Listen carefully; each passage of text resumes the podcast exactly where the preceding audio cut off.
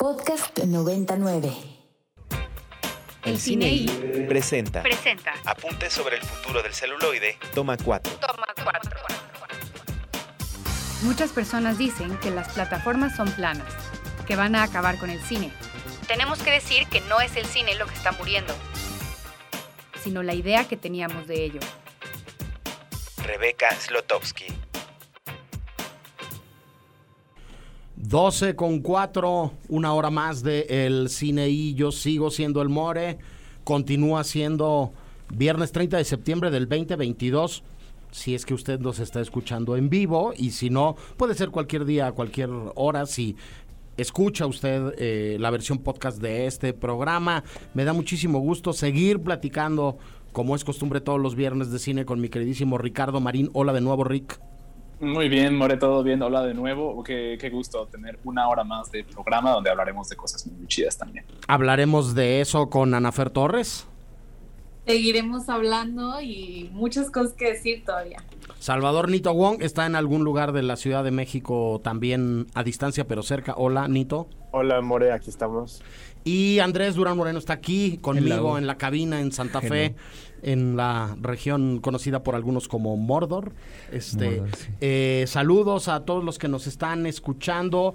Este, Nito, eh, cine y contexto internacional, cine y política, eh, manifestaciones y movimientos sociales muy importantes en Irán que son apoyados por cineastas iraníes relevantes que desde hace tiempo son perseguidos este, por las autoridades de ese país, Nito.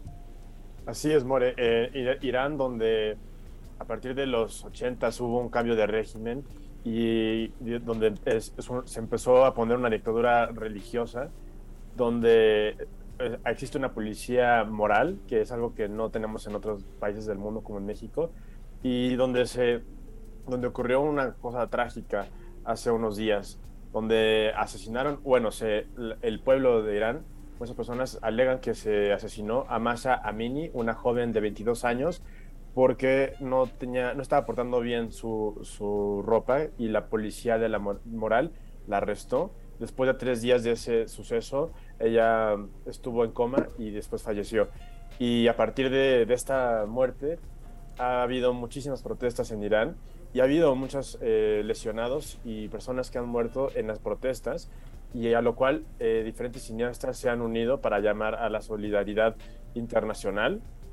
Cineastas de calibre alto como ya, este, Asghar Farhadi, que ganó el Oscar por The Salesman, ha pedido que, que la comunidad internacional se una en solidaridad y que compartan esta, esta historia de lo que está pasando en Irán. Otro cineasta que se ha unido a, al- al- a la protesta es Bahman Gobadi, que le pidió a la Academia de Cine de Estados Unidos que también compartan lo que está pasando en Irán para que se difunda esto en el mundo y que se pueda hacer algo más, que puedan tener más apoyo en las protestas. Y eh, eh, hay que recordar que unirte a una protesta en Irán es algo muy grave. Ya hace un mes, hace dos meses, arrestaron a, a tres cineastas también iraníes por justamente unirse a protestas contra el gobierno. Un- Uno de ellos era Ja- Jafar Panahi. Entonces, todos ahí y todas están arriesgando su vida y su, su seguridad para protestar a favor de los derechos de las mujeres. Sí, los pesos pesados del cine y del arte iraní se, se han sumado a estas protestas eh, que, que además están permeando hacia todas las esferas de, de la sociedad este, persa. Este, decir que esta semana, por ejemplo, fue fecha FIFA, hubo partidos internacionales de fútbol amistosos, este, eh, digamos, encaminados a que se preparen las elecciones para el Mundial, que es en noviembre en Qatar, y los seleccionados de Irán salieron a escuchar los himnos al principio del partido con una sudadera negra que tapaba los colores de la bandera iraní, el escudo de la federación. Este, alguno de ellos se rapó también en solidaridad este, a las protestas que están teniendo lugar en Irán.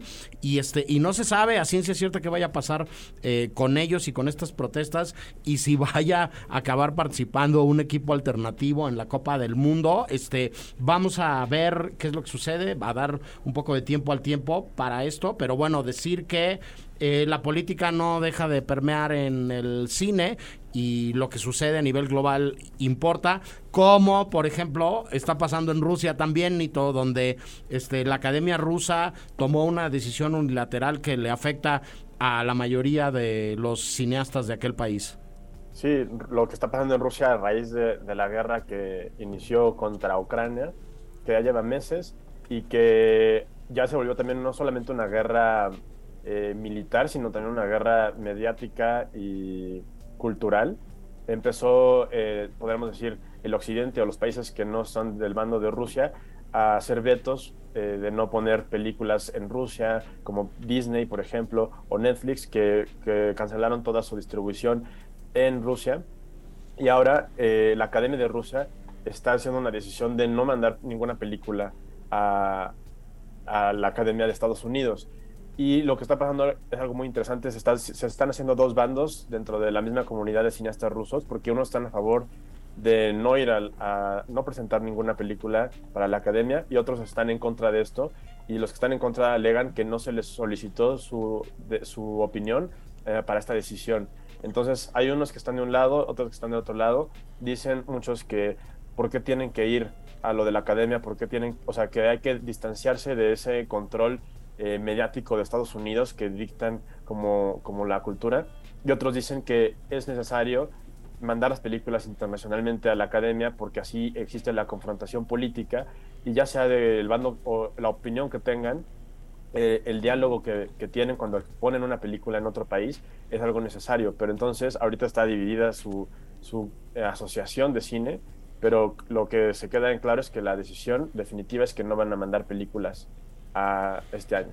Se quedaron sin participar los rusos este año en, en, los premios de la Academia Norteamericana, Rick.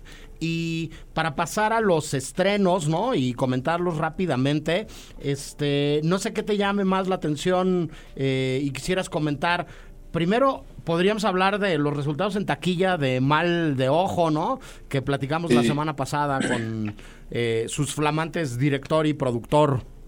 Así es, Mal de Ojo, de acuerdo al análisis de Canasiña, se encuentra en el número 4 de la taquilla, eh, con eh, recaudados con esta sola semana, este, 14.7 eh, millones de pesos y casi 230 mil asistentes. Muy buenos números. Son excelentes números, realmente.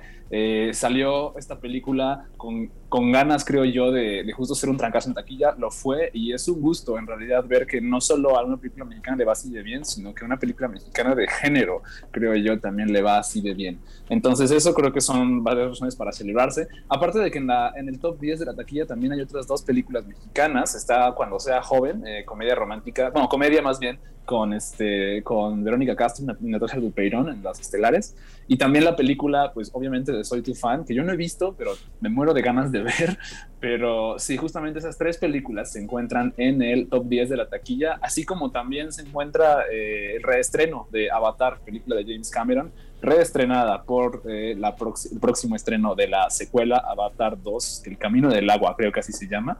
Eh, yo me muero de ganas de ver Avatar uno otra vez en pantalla. No la he vuelto a ver desde que la vi en el cine y me encanta, la verdad. Justo, me gustaría volverla a ver. Justo eso platicábamos en clase eh, esta semana acá en, en la Ibero de varios eh, estudiantes, varias este, eh, matriculadas que decían que querían volver a ver esa película. Y bueno, la diferencia entre los clavados del cine y gente que se va con la finta y que empieza a ver la película, paga su boleto, empieza a ver la película y dice, ah, ya la vi. Pues sí, este, todavía, todavía no está lista la segunda. Este, tengan paciencia, ¿no? tengan paciencia. El, fenómeno, el fenómeno del cine en el cine este, nunca dejará de ser, con Sama, eh, eh, eh, interesante. ¿Sí, todo decías? Ah, que eso es bastante, muy común. O sea, justo una amiga esta semana compró una película pensando que ya era la, la nueva de Avatar y no era y se decepcionó mucho cuando se dio cuenta de que no era, creo que al final no fue.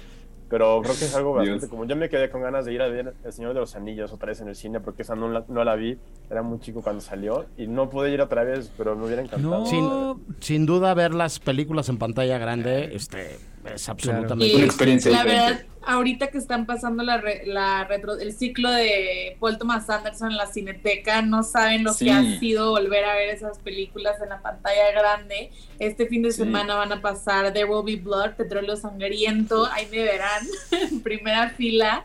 Estoy muy emocionada, Fíjate. la verdad, y pues como dices, es algo demasiado especial, o sea, ver Sí. esas películas. Sí, fíjate que es difícil decir lo que voy a decir porque a mí me gusta mucho Paul Thomas Anderson, pero creo que Petróleo Sangriento es mi película favorita de él. Este, perdón por Fuertes la declaraciones. por la obscuridad, Es difícil, es perdón por la obscuridad del, del comentario, ¿no? Pero bueno, ya que dijiste eso, Ana Fer, decir que en Cineteca está también Sí. este el otro Tom de Laura Santulo y Rodrigo Pla que se estrena este fin de semana y que también está en salas de cine, está en salas de cine eh, eh, de los complejos comerciales y en la Cineteca y que recomendamos este ampliamente. Sigue Black Canvas, el festival, platicábamos la semana pasada sobre su programación en Cineteca y en otras sedes. Por ahí el domingo a las 9 está el corto de Caro Mesa eh, aprendiendo a cantar en Cinemex Insurgentes por si se quieren dar la vuelta, muy recomendable también.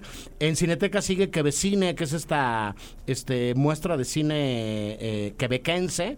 Este, y está, si se acuerdan que platicamos hace unas semanas con el querido Tufik Macluf, Está Sí. este fin de semana a través de Alan Glass, uno de sus documentales sobre los artistas surrealistas eh, en nuestro país, que merece muchísimo la pena. Cerraría las recomendaciones de Cineteca con una película israelí deliciosa e increíble, una comedia negra muy interesante que se llama Voces Doradas, sobre dos grandes eh, artistas del doblaje rusos que se van exiliados a, a Israel. Sí, Anafer.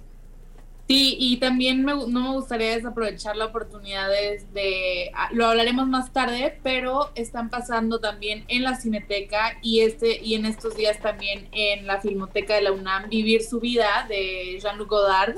Entonces, bueno, la verdad es que es una de esas películas que si se pueden ver en pantalla grande es una experiencia única. Yo después de verla muchas veces y que fue la primera película de Godard que vi, la vi en pantalla grande en la Cineteca el año pasado por primera vez y casi lloro.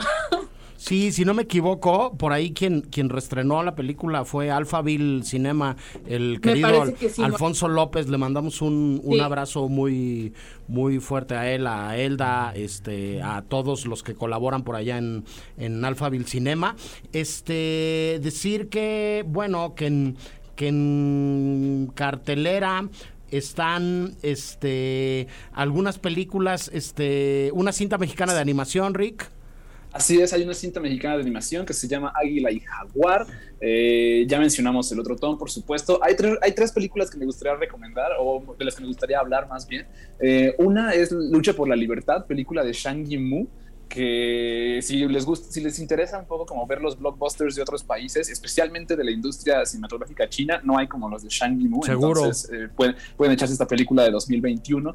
Y hay dos películas animadas que no son exactamente nuevas, pero se van a proyectar en los Cinemex y Cinépolis de, de varios lados de la República. Una es una película de los 80, eh, muy innovadora pa- para su época, que se llama Akira, una animación inigualable que deberían, si pueden darse la oportunidad de verla en pantalla grande, no lo duden. Y la otra es la última entrega de las películas de Evangelion, que va a estar en Cinépolis, y de hecho va a estar en Cinépolis IMAX también. Entonces no duden, la- no pasen la oportunidad de ver estas películas. Creo que son oportunidades bastante, bastante Únicas, reducidas y sí. son este son muy muy buenas películas ambas. Ambas Claro, películas son excelentes. dos, dos recomendaciones más si quieren ver plataformas. En Netflix, para que sean parte de la conversación, ya se estrenó Rubia, esta nueva cinta de Andrew Dominic, este, con Ana de Armas como protagonista, interpretando el papel de Marilyn Monroe. Harta tinta está corriendo por allá Sí. afuera, ¿no? Controversial, Harto, ¿eh? harto Sí. tweet, harto comentario. Una vez más, ¿qué recomendamos nosotros? Verla y si quieren platicamos, Claro. si quieren platicamos luego, ¿no? Se estrenó ayer y en Movie, eh, una vez más, eh, siguiendo con mi relación de muchísimos años de amor-odio con el señor Gaspar Noé, ustedes fueron testigos y partícipes de ello en una proyección en el Festival de Cine de Morelia de una película que se llama Clímax, ¿no? Este, y me vieron sufrir ahí, este, y sudar la gota gorda viendo Clímax. Ya está Vortex, la nueva película de, de Gaspar Noé, disponible en, en Movie. Este, también hay mucha tinta alrededor de la película, mucha gente que dice que, que, que, que es un Gaspar Noé contenido y Yes. renovado y este Ya, ya maduró, y maduro y tranquilo. Este, nosotros una vez más no podemos más que recomendar la calidad de, de todas las películas que he hecho previamente. Insisto, no es un plato de mi gusto ni es mi director favorito. Reconozco que es talentosísimo. Reconozco que es muy bueno para el manejo del, del lenguaje cinematográfico y de las emociones y para, y de las emociones. para contar, ¿no?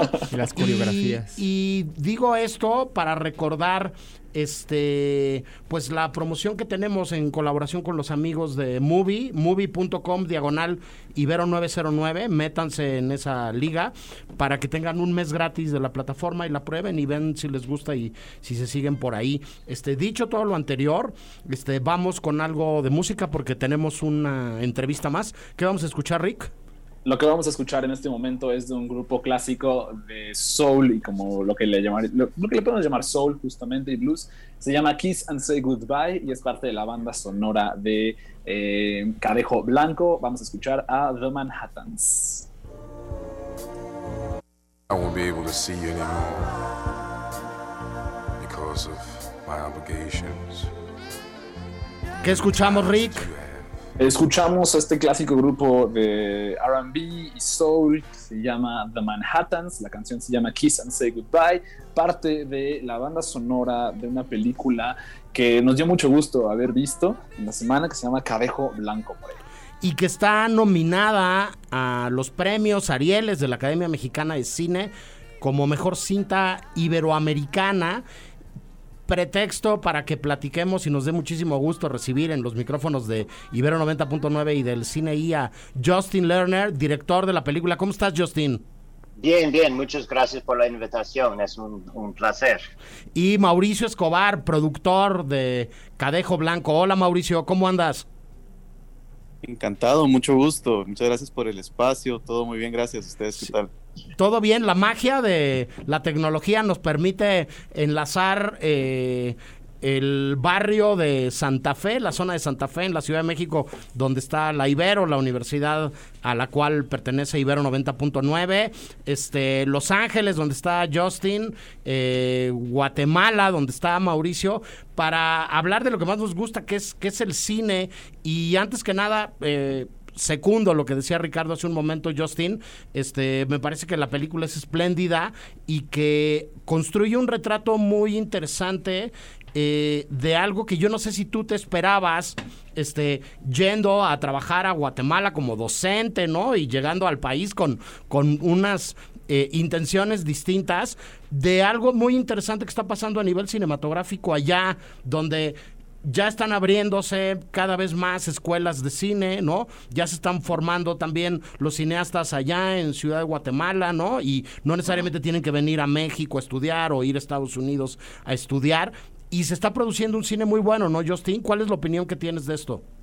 Sí, pues poco a poco está mejorando el cine allá. Yo creo que en este pasado como cinco o seis años hay muchos cineastas guatemaltecos que están um, apareciendo en festivales muy importantes como Cannes, Venecia, Berlín, Guadalajara, Mar del Plata, como Jairo Bustamante, César Díaz. Y yo soy un cineasta es- estadounidense que por casualidad venía a Guatemala, pero cuando llegué ahí yo me, me di cuenta que hay un espacio para y oportunidad a crecer la industria allá porque hay mucho talento que existe en Guatemala de cine, de actuación, de foto, de todo. Sí, este, una escena, Mauricio, que como decíamos hace un momento va creciendo, donde empiezan a aparecer estos nombres propios.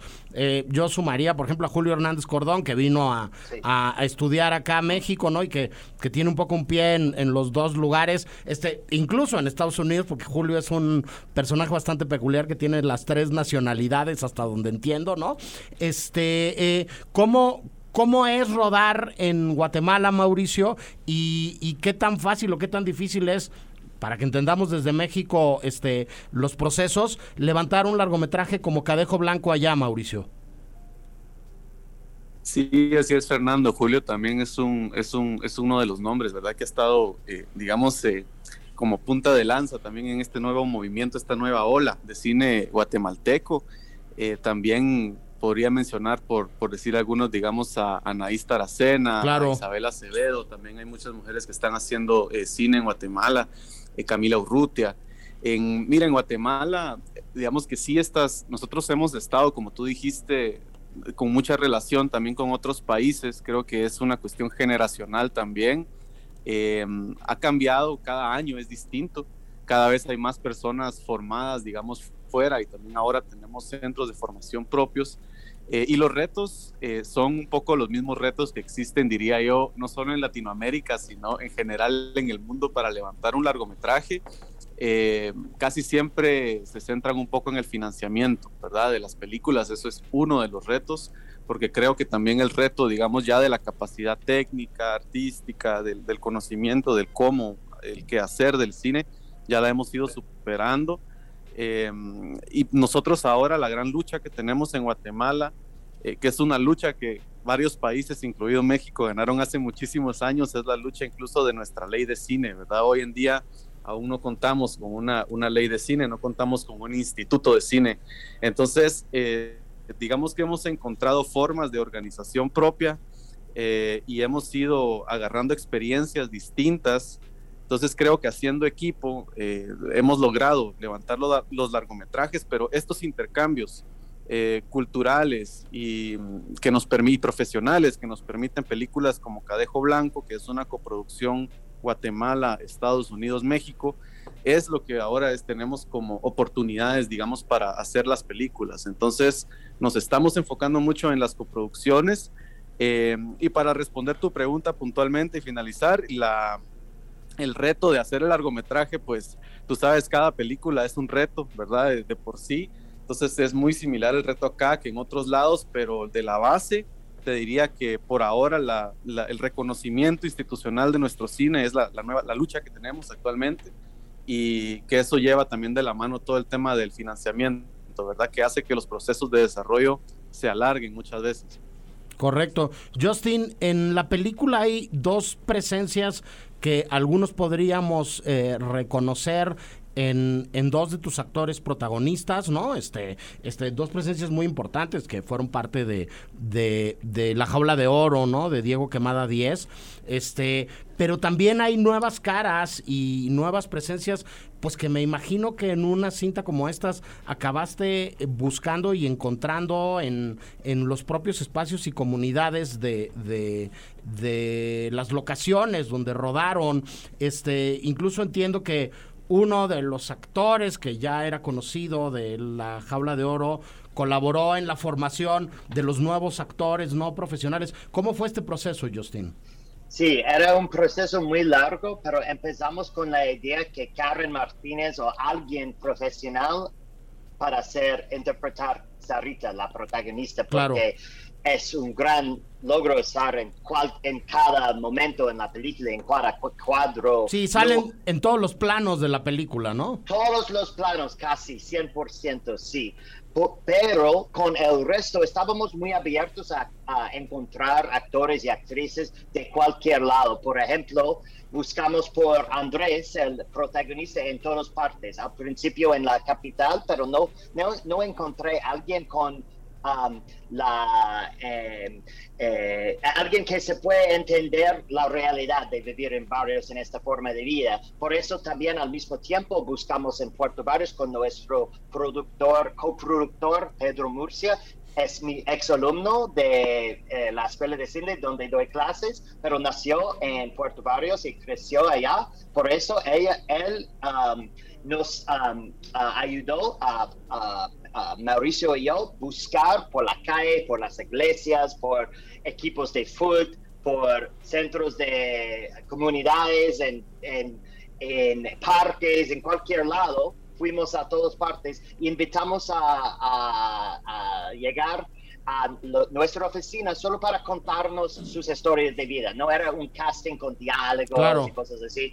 Pero ese es la- el proceso, por eso tardó como tres años de, de construir un guion basado en hechos reales. Por eso utilicé las entrevistas en investigación para entender la cultura y el ritmo de la calle y todo, pero después de tener un guion basado en estas conversaciones, invitamos muchos de la gente, los jóvenes que nos ayudaron con las entrevistas y en la investigación a, a ir a los castings. Y algunos no quieren, querían participar, pero a- a muchos sí. Por eso es una mezcla de como tres, como dices, Brandon López, el actor de Jala de Oro, y Karen, Karen Martínez, pero es una mezcla entre no profesional y profesional. Y Brandon y Karen también, um, sí, después de ser actor, aparte de ser actor y actriz, nos ayudaron mucho con entrenar los no profesionales, porque antes de la Jala de Oro, eran los dos no profesionales también. Claro. Ahora tiene entrenamiento con Fátima Toledo de Ciudad de Dios y todo, pero durante el rodaje, Brandon, con los, los, los um, jóvenes no profesionales de Puerto Barrios, los actores no profesionales, y Karen con los otros, como con, con Rudy Rodríguez, el protagonista que interpreta a Andrés, y también con la hermanita Bea. Ella no es actriz tampoco.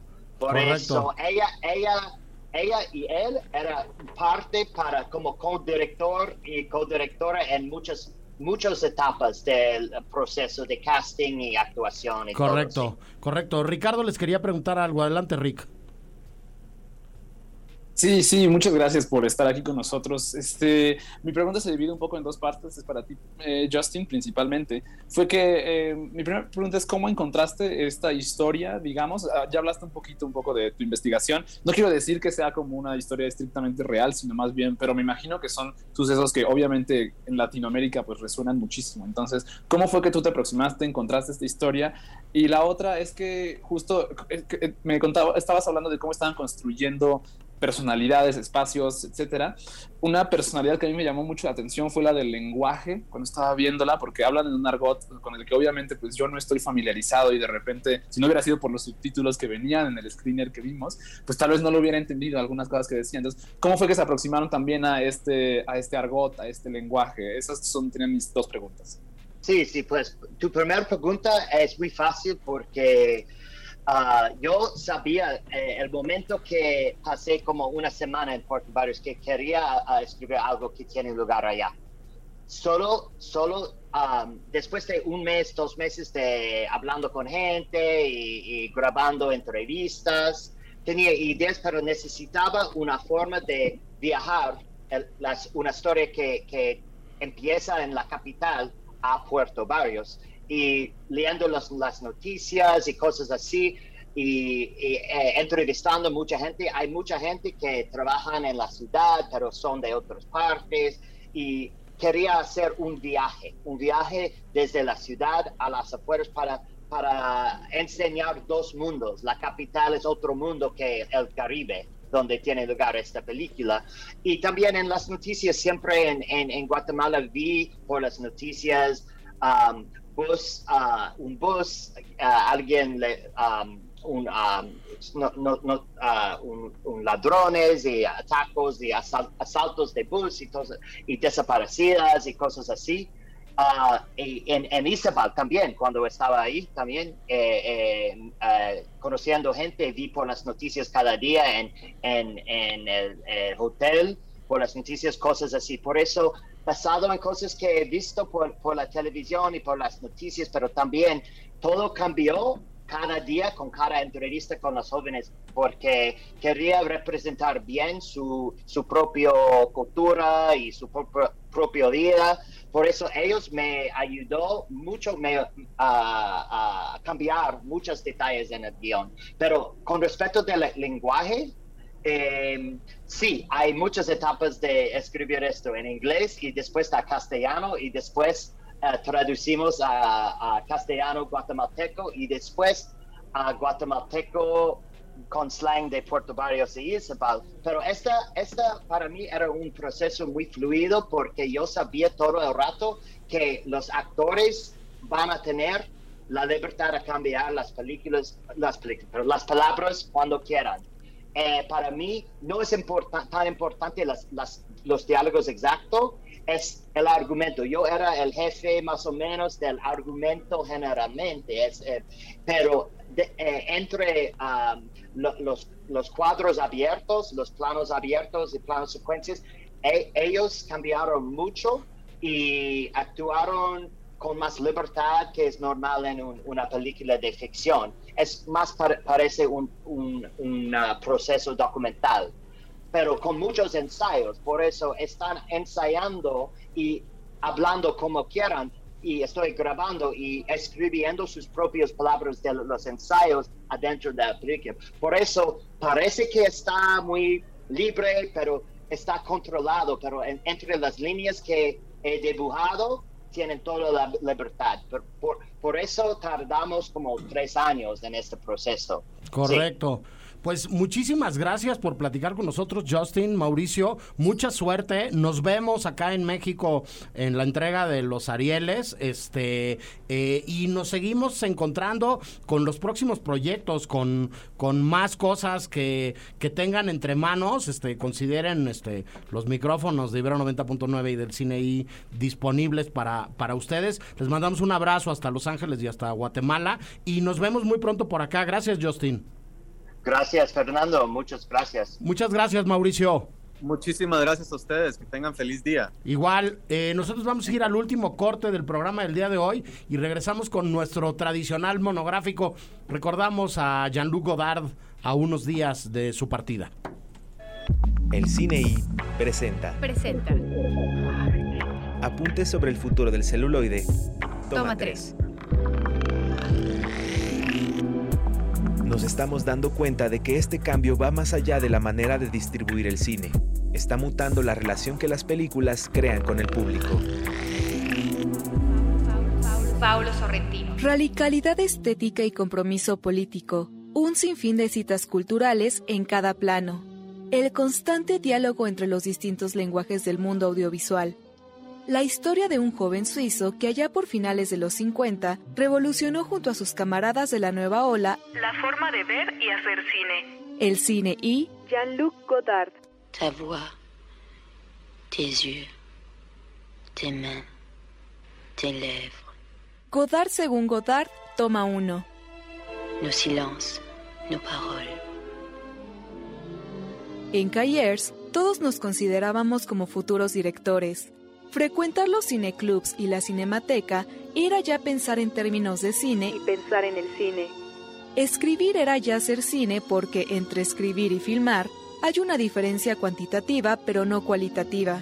Yo me consideraba ya como un cineasta. Actualmente me considero todavía como un crítico y, en cierto sentido, lo soy todavía más que antes. En vez de hacer una crítica, hago un film. Pero en él introduzco la dimensión crítica. Jean-Luc Godard. Souris. Souris. Tu pourrais faire de la photo, ça rapporte Oh non, il faut coucher avec tout le monde. Hein? Je pense à quelque chose. Quoi? J'hésite. À quoi faire? Je ne sais pas. Sans ça, je n'hésiterai pas. Hacer cine se aprende viendo cine. Esta premisa ha sido útil para grandes maestros como Wenders, Y Scorsese, o brillantes jóvenes revolucionarios como Tarantino y Amenábar. En las dos categorías encaja Godard. Hijo de un médico y nieto de un banquero, Jean-Luc ha sido asistente de la Cinemateca de París mientras estudia etnología en la Sorbona. Los primeros pasos de su relación profesional con el cine los da como crítico en la revista Gazette du Cinéma, Cahiers du Cinéma y Arts. A partir de 1954, año en que filma su primer película, el documental Operation Beton, realiza una serie de cortometrajes en los que ya esboza su estilo de montaje deshilado y con falsos enlaces entre el documental y la ficción. En estos años entabla su entrañable amistad con Eric Romer y François Truffaut, que serán sus cómplices principales en esa aventura conocida como Nueva Ola. New York Herald Tribune.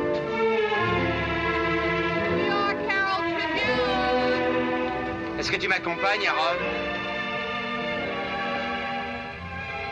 Oui, cet idiot, je t'aime. Je voulais te revoir pour savoir si te revoir me ferait plaisir. Vous venez d'où? Monte-Carlo Non, de Marseille. Je suis resté samedi et dimanche à Monte Carlo, fallait que je voie un type. Lundi, j'ai essayé de t'appeler de Marseille. Lundi et dimanche, je pas à Paris. En 1959 realiza Sin Aliento, una lectura crítica del thriller norteamericano protagonizada por Jean-Paul Belmondo, que llama poderosamente la atención de la crítica. La película propone una revolución formal y un cine más natural y espontáneo, con sus saltos de eje, su cámara en mano y su propuesta fotográfica sin iluminación especial. Es difícil encontrar a otro cineasta que, con su ópera prima, impactara tanto en el panorama cinematográfico y convirtiera su primer filme en el más importante de su carrera. En este sentido, tal vez solo el caso de Buñuel se parezca al de Godard. Godard, según Godard, toma dos. Lo único que necesitas para hacer una película es una mujer y una pistola. Hola de nuevo, yo soy el More y platico sobre Jean-Luc Godard con Ricardo Marín. Nuevamente aquí con eh, unos minutos más en el programa para hablar de este gran cineasta que hoy que se nos fue hace unos cuantos días. Está en la conversación también y le preguntaré algunas cosas. Me interesa mucho su punto de vista. Anafer Torres. Ay, muere, qué miedo, pero aquí ando para contestarlas todas. Además es la que entiende mejor este el idioma natal de Godard, este, entonces serás nuestra traductora. Salvador Nito Wong sigue en la mesa. Aquí seguimos, More. Y Andrés Durán Moreno, que él está incluso físicamente conmigo Aquí en la cabina. Muy bien, Mario, pues aquí estamos listos para hablar en esta última parte del programa y del querido Godard. Sí, Rick, eh, la cápsula que escribí yo hablaba de eh, esta dimensión de un especialista en el cine que se desdobla en diferentes terrenos o territorios, que lo mismo ve cine y es un cinéfilo ávido que piensa el cine, escribe sobre cine y analiza el cine desde la crítica y que hace cine. Este, Sí. ¿Qué opinión te merece esta posición del propio Godard? Creo que eh, justo habla mucho de habla mucho de su labor, creo, en cierto sentido académica. Creo que él nunca se habría definido como un académico, pero lo que tiene la es, es que justo eh, hab- habla un poco de labor, justo de lo que verdaderamente es la crítica de cine, creo yo, ¿no? No- usualmente vemos como varios este, periodistas cinematográficos, reseñadores cinematográficos se llaman críticos de cine, lo cual, eh, digo, es, una, es un apelativo muy, muy, este, muy respetable, creo yo.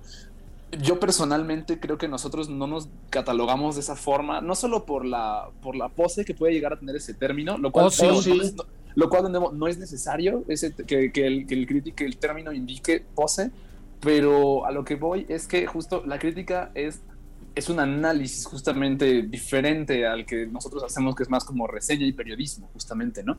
Eh, creo que lo que hacía Godard definitivamente era crítica, crítica cinematográfica, crítica teórica, este, de otro tipo, de, de- de- de muchos tipos de corte, justamente, y era pues como suele ser con el cine también, pues era una crítica multidisciplinaria, eh, una crítica con varios medios que se confluían, y creo que es justo esa cualidad la que hace que Godard sea una persona, pues no, suena banal casi decir, llamarlo inclasificable, pero realmente sí lo es un poquito, ¿no? Es una persona difícil de, encasillar en un lado, porque aparte no solo es como su reticencia a eso y que su trabajo habla de eso, sino la sino que la- el tiempo que su obra abarca también lo vio atravesar una serie de cambios y una serie de cosas eh, y una serie de cambios de opiniones también muy interesantes. Solo para cerrar esto, justo recuerdo eh, la compañía productora de Quentin Tarantino, por ejemplo, se llama A Band Apart, que es por la banda, que es por la, la película de de Jean-Luc Godard, Van de aparte. Y cuando le preguntan como de cuál es su opinión de Quentin Tarantino o algo así, pues él dice que tomó, la, tomó el nombre de una película mala, o sea, con Godard dijo, tomó el nombre de una película súper mediocre, de unos jóvenes súper mediocres, o sea, lo cual es raro, digo, Bandera aparte es una de mis películas favoritas también. Habría, ¿no? habría que ver, habría que ver qué opina Godard, qué opinaba, ¿no? Este, Sí. ahora hablamos de, de su muerte, además de hablar de su vida, este, de, de la elección que tuvo Alfonso López, por ejemplo, para nombrar su compañía distribuidora, ¿no? Alphaville. Este, eh, Justo, creo que habla, habla un poco de, de este cineasta que constantemente veía hacia atrás, no de una forma nostálgica, sino de justo de una forma crítica, creo yo. Sí. Y lo hacía con un cerebro muy, muy puntual y con un comentario bien, bien interesante a cada rato. Mauricio. Sí, a lo inclasificable, Anafer, yo le sumaría eh, otro eh, adjetivo calificativo, este luego hay a quien no le gustan eh, los adjetivos, ¿no? Que sería incombustible, 131 películas como director. Sí. Incombustible creo que es un gran adjetivo, More. La verdad es que ahorita mientras hablaba Marín, lo que pensaba yo era, amigo Dard me parece una persona que aún siendo inclasificable podría describirla tal vez como un verdadero amante del cine, o sea, un amante del cine, de la historia del cine, de todo lo que, lo que creía, un cineasta además muy conscientemente inmiscuido en la política, o sea, lo cual a mí me parece, o sea, algo admirable, porque digo, yo sí soy del pensamiento que todo el, el arte es un acto también político, sin embargo, creo que Godard era una persona muy consciente de ello y, y a veces esa conciencia es la que, la que puede diferenciar entre, pues, como la honestidad y la pretensión. Eh, y la verdad es que o sea, sí, incombustible y se ve, en- digo, sobre todo se ve tal vez más eh, de una manera directa en sus trabajos más recientes, sin embargo, creo que es algo y una, una espinita que siempre ha estado ahí, unas ganas de querer conectar esta parte, siempre ha estado ahí, la verdad, sí, una persona que yo en lo personal admiro muchísimo y que incluso ahorita diciéndolo me cuestan un poco la- encontrar las palabras para, para describirlo porque realmente me parece un personaje de la historia del cine fascinante, ¿no? Una persona complicada tal vez, una persona que conocemos por su imagen eh, en otras en otras instancias, incluso a veces, por ejemplo, mucha gente después de su muerte lo recordaba como el pues el señor que no le quiso abrir la puerta a Añez Godard en. Rostros y Lugares, ¿no? Y claro que era eso, pero también era todo esto y al final creo que en este caso no se puede separar el, el hombre de, de lo que hace y de su obra, considerando que es todo esto y que es todo y que abarca todas estas, estas eh, diferentes ramas. Sí, un personaje complejo, como bien decías, que se desdobla en muchos espacios, al que además le hicieron películas, ¿no? O sea, lo bio, lo biografizaron, si, si eso se pudiera eh, decir de esta manera. Y, y lo parodiaron y lo criticaron y le aventaron jitomates podridos, Nito, y, y, y lo retrataron desde muy diferentes lugares, ¿no? Están desde los, los hoy en momentos de polarización, desde los grandes admiradores y, y seguidores hasta los detractores y los haters, Nito. Sí, More, es una de esas figuras polémicas que, como, como mencionas, eh, Anafer, eh, yo creo que para las generaciones nuevas, una de las miradas para Godard, como se vio en la actualidad, fue en esa película con Agnès Varda y cómo, cómo se demostró. También hay compilaciones en internet de Godard hablando mal de la televisión, así muchas, o sea, cada oportunidad que podía hablar mal de la televisión mencionaba que era un medio inferior al cine, que no era nada igual. Este, era una figura verdaderamente polémica y contrastante, pero que también tiene una visión política muy eh, fuerte y muy, este, muy clara, como en la película de Simpatía por el Diablo de los Rolling Stones, que combina fragmentos de, del cuando se grabó esa canción de los Rolling Stones con eh, eh, escenas antibélicas en los 60s en Londres, con grupos como los Black Panthers también. Cosas, una película mm, eh, experimental, densa, que demuestra su- sus posiciones políticas fuertes también y que no, no le tenía miedo a mezclar cosas de la cultura popular como la música de los Rolling Stones con temáticas y crítica social fuerte. Sí, Ricardo y Andrés querían decir algo. Adelante, Rick, y ahora vas, Andrés. Justo un poco más complementar eso de que le hicieron películas. Era un dato curioso más lo que iba a decir, como esta película que le hizo Michelle Hassanavicius. Esa, de- esa- a esa me refería yo. Justo de la, la- Le, Le Redoutable, este, que es sobre la temporada en la que él estuvo filmando Las Chinois, que obviamente es la película más política, que justo la parodia, lo parodia de una forma bastante, bastante chistosa. A mí me llamó mucho la atención, por ejemplo, el que el blur, digamos, de recomendación del póster era uno de Jean-Luc Godard que decía, esta película no debería de existir, o algo similar, lo cual habla mucho de su personalidad también, creo yo, ¿no? Y es la mejor forma de hacerle, de hacerte promoción y hacerle promoción a una película Por supuesto. de manera involuntaria No, incluso, ¿no? no sí, vean, era eso. justo. no vean esto que hice yo, que es horroroso. Andrés, ¿qué ibas a decir? Sí, que más que nada era un nombre que sí, pues bueno, ahorita que Nito mencionaba lo experimental, creo que, pues no en gran medida, pero sí muchas de sus películas ahondaron en este estado y creo que es justamente una de sus grandes riquezas, ¿no? Que se atrevió, como decían por ahí, a apuntarle al sol para pegarle al cerro. Y pues nada, yo creo que su película que más rescato de este, de este tipo es este Adiós al lenguaje, que se estrenó con en 2014 que yo no sabía qué esperar, la verdad. ¿eh? No, no había visto mucho cine de Godard. Vi esto, me pareció muy interesante, difícil de ver, pero al final lo terminé y me gustó mucho una escena que aparece un perrito ah, en, pues como un formato más de cine, porque hay varios formatos mezclados en esta Claro. película. Con la voz de, no me acuerdo si era de Godard de fondo, y daba la impresión de repente de que el perro estaba narrando la película. Entonces, pues de repente uno se da cuenta, ¿no? Que el cine no depende tanto de, bueno, sí depende del director, obviamente, lo que él quiere, pero al final, como decía Tarkovsky, hay tantas películas como espectadores. Muy bien. Tenemos una cápsula más. Vamos a escucharla y regresamos a cerrar el programa. Godard, según Godard, toma 3. Una historia debe tener principio, desarrollo y final, pero no necesariamente en ese orden. Peut-être qu'un objet est ce qui permet de relier, de passer d'un sujet à l'autre, donc de vivre en société, d'être ensemble. Mais alors, puisque la relation sociale est toujours ambiguë, puisque ma pensée divise autant qu'elle unit, puisque ma parole rapproche par ce qu'elle exprime et isole par ce qu'elle tait, puisqu'un immense fossé sépare la certitude. A partir de Sin Aliento, que lo pone en el mapa del cine internacional, sus siguientes creaciones dibujan un mundo de desarraigos, miserables, gángsters y prostitutas, inspirados en personajes de películas americanas de serie B, por las que se siente atraído.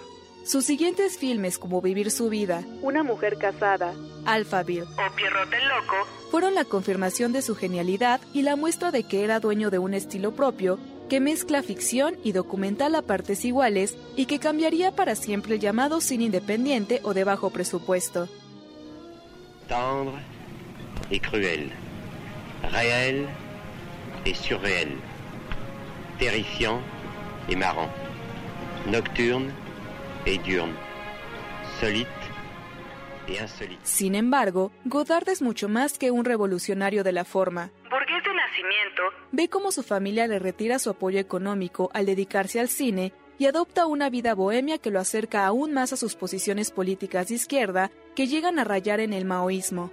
Para él fondo es forma y sus películas se convierten en experiencias formales y ensayos en el plano temático, haciendo uso del plano secuencia, de los movimientos de cámara. y el montaje no lineal como estrategia narrativa. Este es el caso de masculino-femenino o Made in USA. Et si je avec vous, est-ce que vous avez peur que je vous fasse trop la cour Est-ce que c'est pour ça que vous voulez pas sortir avec moi Oui, peut-être. Pourquoi vous avez peur que je vous fasse la cour Je trouve très. Amante de la reflexión, Godard ha desarrollado un tipo de cine basado en la imagen y la palabra, A partir de un montaje visual complejo y una banda sonora igualmente densa en una serie de autobiografías e historias emotivas de memoria, de belleza, de riesgo, contadas por el artista y el cinéfilo más que por el crítico. Una obra de más de 130 títulos que dan continuidad en la trayectoria de un director que ha sabido renovar la estética cinematográfica, las relaciones entre el cineasta y los vínculos entre el hombre y su entorno. Godard según Godard, toma 4. Toda edición es una mentira. Toda edición es una mentira, dice alguien que si tuvo una vida controvertida, Rick, eh, su muerte no podía ser diferente. Eh, suizo eh, aprovechó su nacionalidad para elegir y decidir cuándo se iba a morir y cómo se iba a morir en un país en donde la muerte asistida este, es legal, Rick. Una decisión bien compleja, bien extraña y creo que habla también del carácter de Godard de todo bajo sus propios términos. O sea, Claro. tal vez estoy hablando de más, espero no, estar haciéndolo. Estás Este, diciendo lo que opinas. Eso sí, es- sí, pero sí, espero no estar como hablando de más de cualquier forma. pero sí, pero sí, este me, me conmueve mucho algo así, no sé si para bien o para mal, es como una decisión tan, tan compleja, tan extraña, que, que sí, es, es muy difícil hablar de, de algo así y de alguien que lo haya hecho con esa tremenda eh, decisión, lo que al menos reconforta, supongo, es que justo fue, pues eso, que fue bajo su propia decisión, bajo su propia, como pues, voluntad, y fue como él quería, bajo sus propios términos. Eso Sí. creo que es algo muy rescatable. A- Anafer asiente con la cabeza, entonces aprovecho para darle la palabra a que comente el punto y nos digas de una vez, porque estamos a punto de irnos, Anafer, ¿qué, qué película te gustaría recomendar de Godard? Eh, pues mira, More, la verdad es que yo tengo que recomendar Vivir su vida, que además, como comentamos hace un ratito, pueden ver en estos días en la pantalla grande, entonces aprovechenla si están en la Ciudad de México. Sin embargo, tampoco puedo dejar de recomendar Una mujer es una mujer, la primera película que yo vi y dije, wow, esto es feminista. No voy a obviamente ahondar en la complejidad de eso ahorita, sin embargo, es una, o sea, el cine Godard en mi propia historia personal ha sido muy, muy, muy importante, un parteaguas del cine, un parteaguas de la vida. Entonces, bueno, creo que si pueden ver esas dos y les significa, aunque sea un poquito, eh, lo que significa para mí, ya estamos del otro lado. Correcto, un abrazo, Anafer. Andrés, una película de. Godard. Una figura, digo, una película de Godard, este, masculino femenino, me gusta muchísimo ese diálogo que hay entre Godard y la actriz cuyo nombre no recuerdo. Y pues una de las primeras películas en hacer esta toma que no era plano, plano A, plano B en cada diálogo, sino que todo el tiempo se quedaba en uno y luego todo el tiempo se quedaba en otro. Entonces eso me Correcto. gustó mucho. Muy bien. Nito, ¿tú qué dirías? Yo voy a mencionar la de Simpatía por el Diablo, que sí es una película densa, pero si te gustan los Rolling Stones, ver eh, cómo se hizo esa canción y aparte la escena política que estaba en los 60 es muy interesante y la forma en la que lo cuenta también es, pero sí es una película densa. Pero Simpatía por el Muchas gracias, Nito. Un abrazo. Ricardo Marín, una película de Godard. Eh, yo me quedaría con una película que es como su mezcla entre el viejo y el nuevo. Fue como un poco la, casi casi la entrada, eh, junto con Made in USA, probablemente que se llama Dos o Tres Cosas que sé de ella. E- ese- esa época del Godard setentero fue justo cuando empezó como tal vez a agarrar la política como mucho más al frente, justo. Entonces, esa y esa película en particular me, me gusta mucho. Me parecen interesantísimas todas las elecciones que han hecho. Yo como el mayor de la mesa me voy por el Godard más joven. Me parece, como decía yo en las cápsulas, que su película más relevante es Sin Aliento. Este, que el Godard que a mí me llama más la atención y me gusta más es el de sus eh, primeros años. Este, muchísimas gracias eh, por hacer posibles las mejores dos horas de nuestro mejor día laborable de la semana. Eh, se quedan con Rox porque tiene otros datos. Eh, gracias por escucharnos y por estar del otro lado del dispositivo digital y del transistor. Yo soy el More y nos podemos ver en muchos lados, pero seguro, seguro, nos vemos en el cine. Adiós. El cine y presenta presenta. Apuntes sobre el futuro del celuloide. Toma 4. Toma cuatro. Muchas personas dicen que las plataformas son planas, que van a acabar con el cine. Tenemos que decir que no es el cine lo que está muriendo, sino la idea que teníamos de ello. Rebeca Slotowski. Para más contenidos como este, descarga nuestra aplicación disponible para Android y iOS o visita Ibero909.fm.